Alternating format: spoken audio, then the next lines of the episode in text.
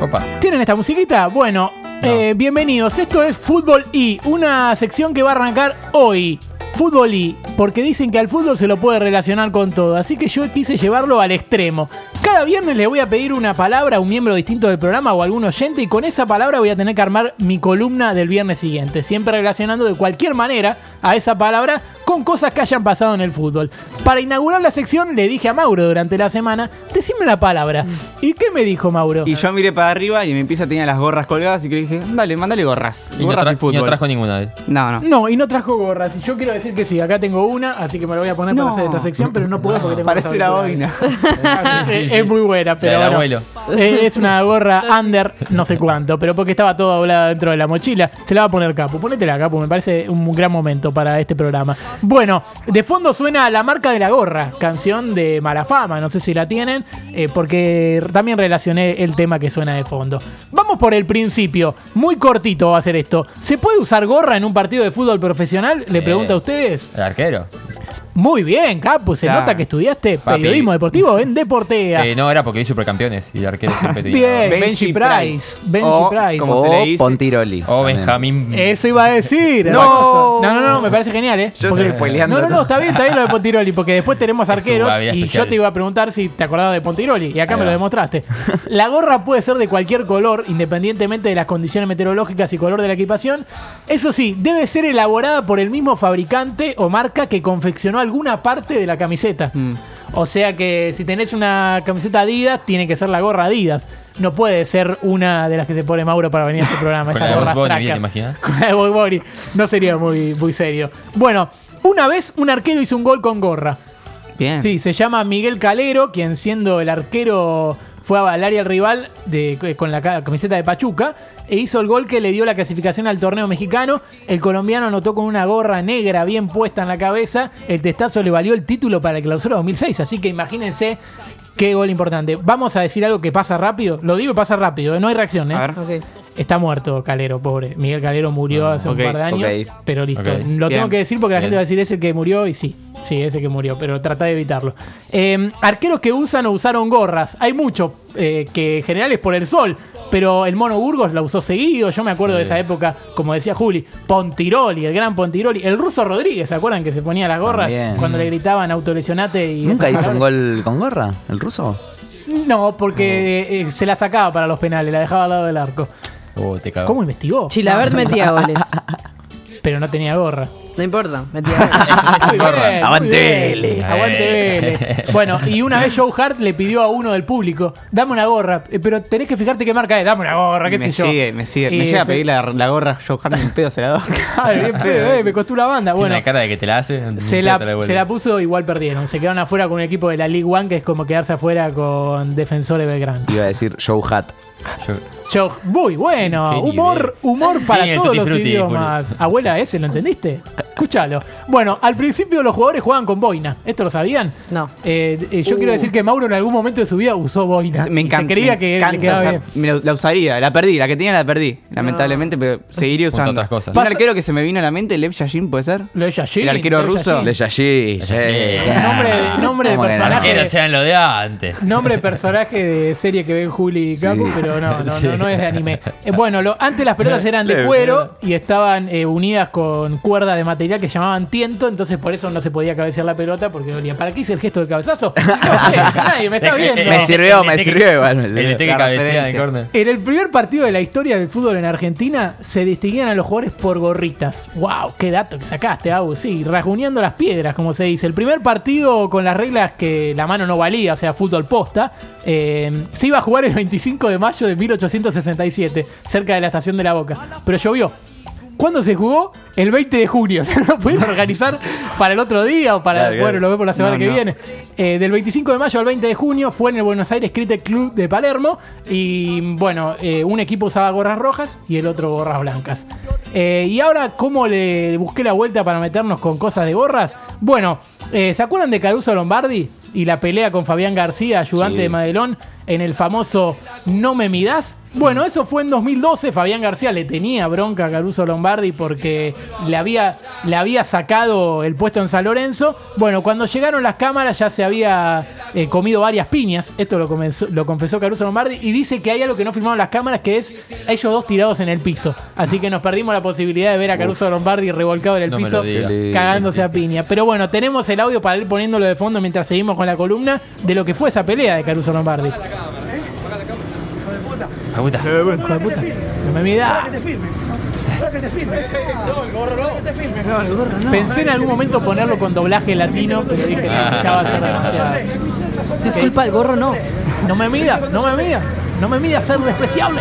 Dice él. eh, Así que bueno, me parecía genial. Esa pelea fue tan furor que en Sin Codificar eh, Pichu estuvo robando con ese personaje durante más de un año.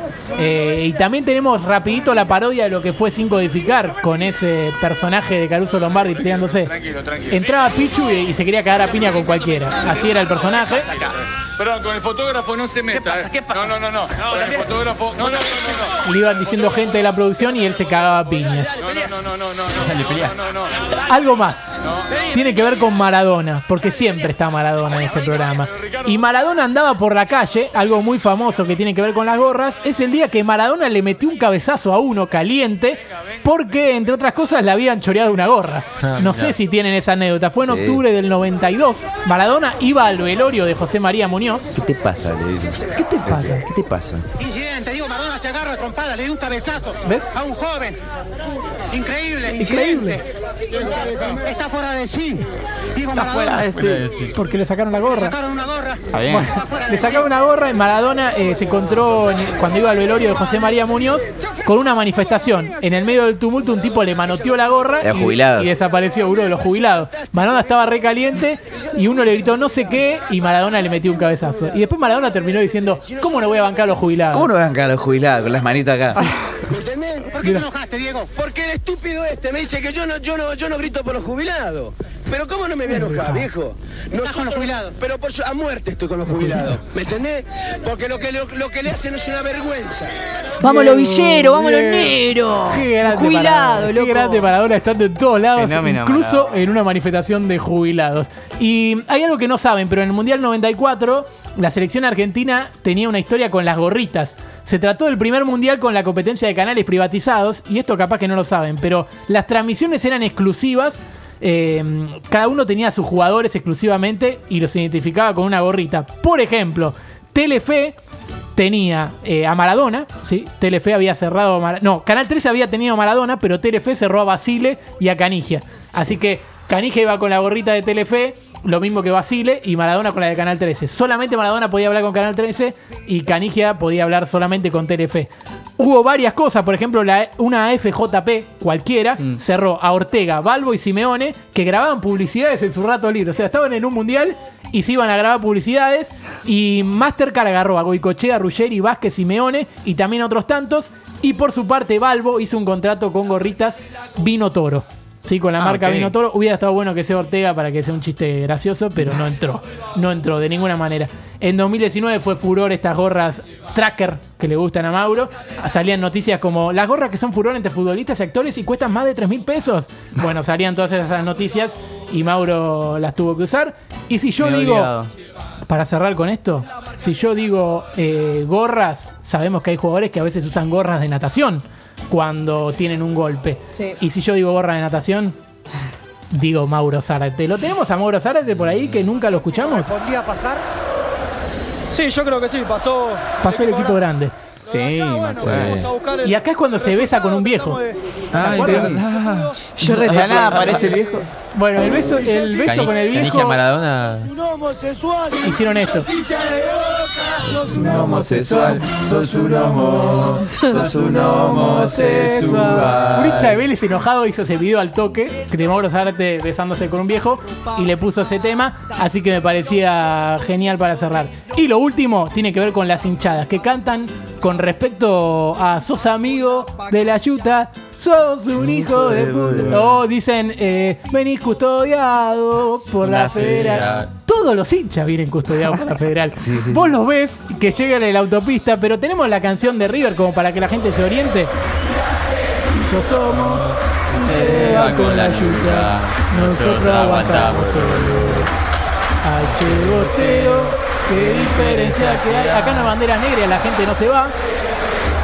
Lo que digo es que, ¿por qué cantan esto si vos ves que van 4 o 5 micros rodeados de policía que ocupan más de media autopista y dicen que llegan caminando sin la federal? Porque al final dicen, lo pibe, eh, tranquilo. Yo quiero ver a lo- el micro de River sin la caminando". federal, boludo. Claro, o sea, no, no llegás con el Cine Federal, pero bueno, eh, esta sección es a la gorra, así que bueno, eh, ahora la empiezo a pasar y me terminan de pagar Está por, bien. por esta intervención. Muy bien, aplaudamos. Vamos, vamos, vamos. Y ahora necesito, para cerrar esto, una palabra para la semana que ¿Quién viene. la dice? Yo la quiero decir. Uf. Uf, Uh, la pensó. Sí. la pensó. Bueno, Cata, te lo voy a dejar, a ver. Conociendo Rusia. Conociendo Rusia, yo tengo que de ahí sacarlo. Fútbol y conociendo Rusia. Fútbol y conociendo Rusia. ¿Sabes lo que es Conociendo Sí, Rusia? la banda de Mateo Sujatovic. Bueno, está informado, bien. Bien, bien. ¿no? Eh, ¿Vos sabés lo que es una palabra? no. Dijo dos, dijo dos. No. Señor, ponga reglas. Tiene ¿Sabés razón. que sí? ¿Sabés que tiene razón? Póngase firme ¿Sabés con que tiene Ok. razón? Elija una de las dos. De última. Bueno, Claro. Conociendo. no. eh, Bien. me mató, boludo. Me mató. Bueno, Yo digo eh, sí. Rusia. Igual te voy a tratar de meter conociendo Rusia, pero no, no me digas Rusia porque tengo que pues hablar es de que fútbol es re ruso. genérico, Tengo que hablar de Opción fútbol B. ruso. No, no, ¿Te queda opción B, eh? Mateo, Mateo Sujatovic. Mateo, no, pará.